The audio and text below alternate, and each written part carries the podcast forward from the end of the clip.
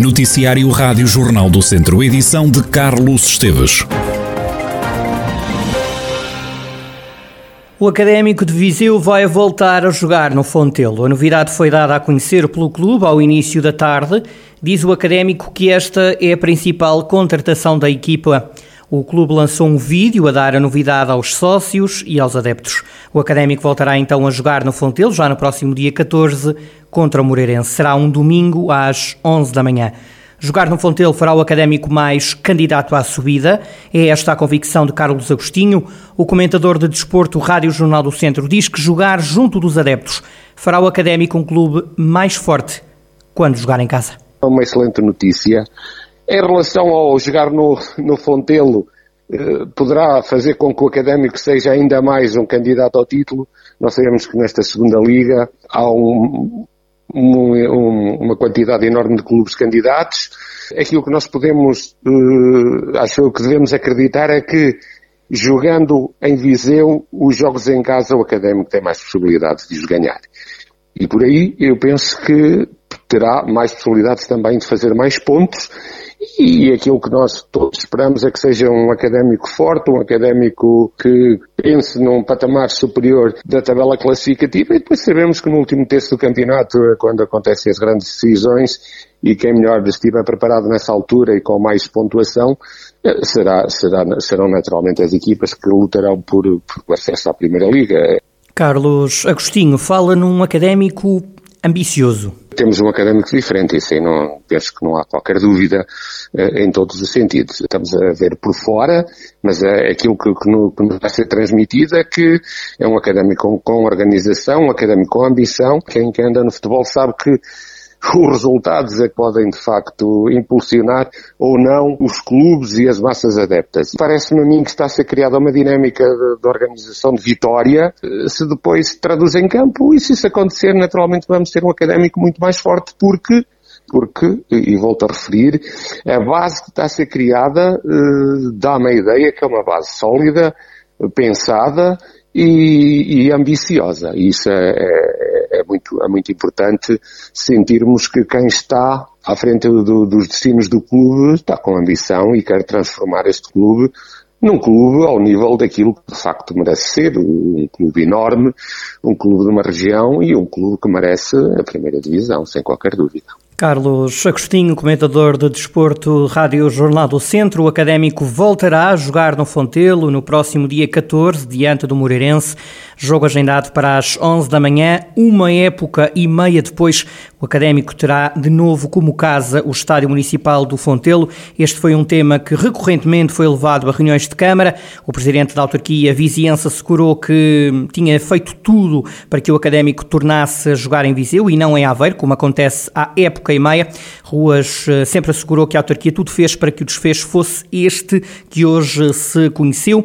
A eliminação foi sendo discutida até ao limite o autarca viziense acabou mesmo por dizer que a Câmara foi obrigada a instalar no Fontelo torres de iluminação moderníssimas e caríssimas e queria ficar atento a quantos jogos do Académico iriam ser transmitidos na televisão. As obras pareciam não estar concluídas a tempo, mas a verdade é que o Académico anunciou esta terça-feira, logo depois do almoço, o regresso ao estádio a que habituou os adeptos. Mais de 3 mil profissionais de saúde receberam esta terça-feira uma entrada gratuita na Feira de São Mateus. Esta foi uma iniciativa da Câmara de Viseu e da Viseu Marca, um gesto que quer reconhecer todo o esforço no combate à pandemia da Covid-19.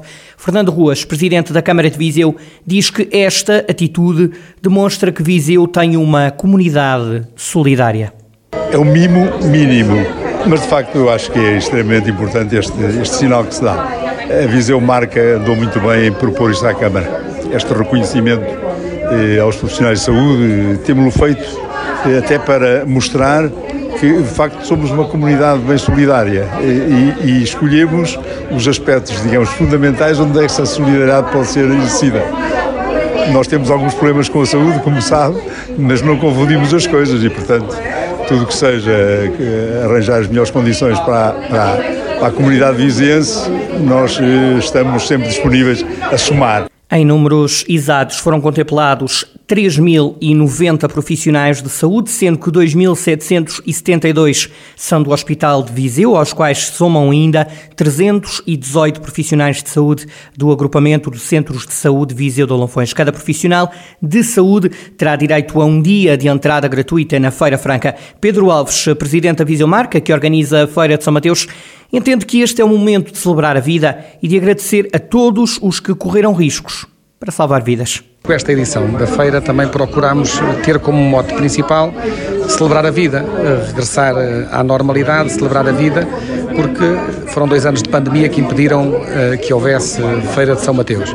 E nesse sentido temos também perfeita consciência de que é necessária e importante esta homenagem aos profissionais de saúde, foram eles em muitos momentos a salvar e a salvaguardar a vida de muitos. E, e, com toda a pressão que tiveram, com o trabalho que desenvolveram, nas condições em que o fizeram, com muita incerteza e com muito risco, com muitas horas de trabalho, com muita sobrecarga, era aproveitar também agora a feira, que é um espaço para bem nos reencontrarmos todos um pouco e eles se reencontrarem também como equipas num momento diferente de partilha de alegria, criar uma memória de um pós-pandemia dentro da Feira de São Mateus. Já Rita Figueiredo, presidente do ACES, fala de uma missão cumprida no que ao combate à Covid-19 diz respeito. A responsável diz que este é o momento de os profissionais de saúde poderem conviver. Nós temos tido uma relação muito estreita durante todos estes anos em que atravessámos a pandemia. Temos tido um diálogo contínuo, permanente, em prol da população que temos por missão prestar os cuidados de saúde primários.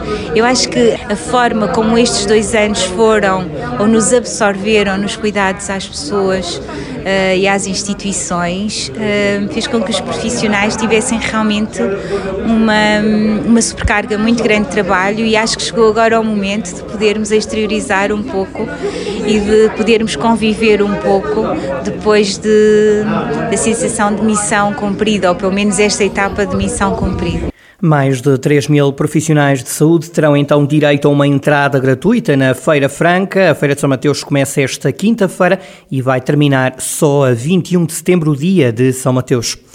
Foram detidos três homens entre os 29 e os 55 anos por tráfico de droga em Penalvo do Castelo. A investigação das autoridades decorria há sete meses e chegou à conclusão que os suspeitos se dedicavam à venda direta da droga aos consumidores. A GNR fez buscas em dois carros, numa casa e num anexo agrícola e apreendeu 656 doses de cannabis, 218 doses de haxixe, mais de 92 mil cigarros, mais de 14 mil euros e cinco telemóveis. Foi detido mais um incendiário. Um homem de 54 anos é suspeito de ter ateado um fogo em Sinfãs. Um incêndio deflagrou na freguesia de Souzelo. O homem terá provocado fogo com um isqueiro numa zona de mato e colocou em perigo casas, pessoas e floresta. Acabou detido pela Polícia Judiciária e será julgado. Nessa altura ficará a conhecer as medidas de coação. As temperaturas, entretanto, mantêm-se altas e a partir de hoje o distrito de Viseu está em alerta vermelho devido ao risco de incêndio. Acompanham Viseu os distritos distritos de Vila Real, Bragança e Guarda, o Ministro da Administração Interna garante que haverá um reforço da fiscalização por parte da GNR e das Forças Armadas. O nível de risco será reavaliado já amanhã. E para enfrentar a seca e garantir o abastecimento público às populações, o município de Vila Nova de Paiva adotou várias medidas. O presidente da Câmara, Paulo Marques, diz que já houve abusos e garante que a autarquia promete mão pesada. O problema é que usam os, os os fontanários públicos, muitas vezes para uso privado, põem mangueiras e põem-se encher piscinas ou a, ou a regar as suas hortas. E um, isso não é minimamente admissível, por isso, de qualquer das formas, também já lacramos todos os fontanários públicos, já não há acesso a, a água de consumo nos, nos fontanários públicos. E as coimas vão de, a partir, são a partir de, de 250 euros e depois depende sempre de, de várias situações, obviamente. Mas tudo, tudo perfeitamente legal e temos que é algo que nós não queremos fazer e esperamos que não tenhamos que fazer por, por, por as pessoas respeitarem essa situação, mas não podemos ser minimamente condescendentes com, com, este, com os abusos que possam acontecer, porque de facto esta seca está extrema, tudo aponta que seja pior que a seca de 2017 e isso faz com que tenhamos, tenhamos que ter cuidados redobrados.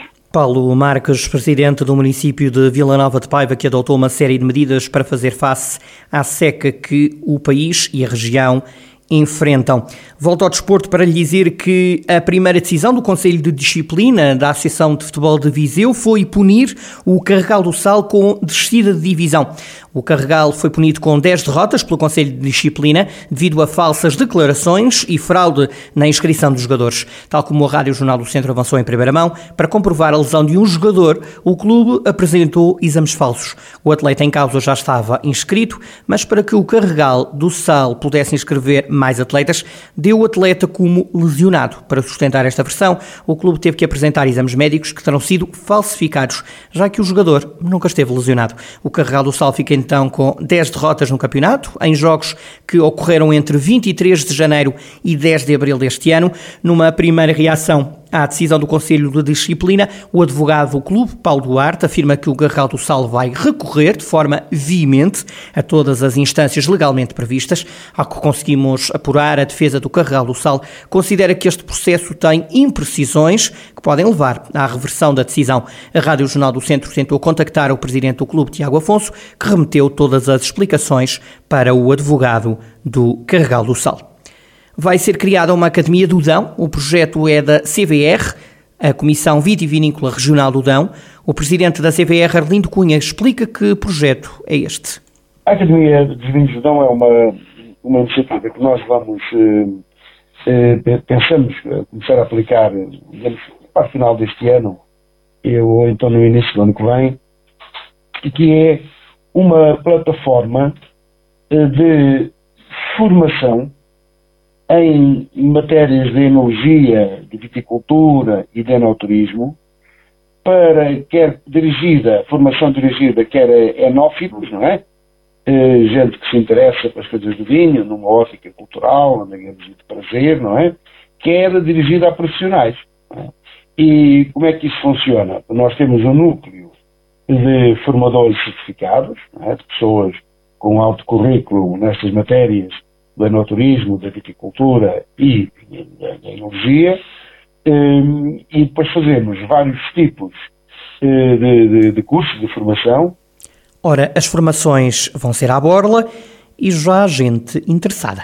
Há muitos interessados, aliás, nós vamos às feiras dos vinhos e às essas mostras de vinhos que fazemos eh, a nível do país todo, do, o Dão Capital, o Dão Invicto, o Ayudam Primores, portanto, as outras feiras em que nós participamos e, portanto, temos muita gente, digamos, interessada em que acompanha os vinhos do Dão, temos mesmo clubes de fãs do vinho do Dão, porque essa gente é gente potencialmente interessada em fazer esta formação. Aliás, a formação é gratuita, portanto, não vamos cobrar nada por isso. É mais uma forma de nós divulgarmos o vinho do Dão, não é?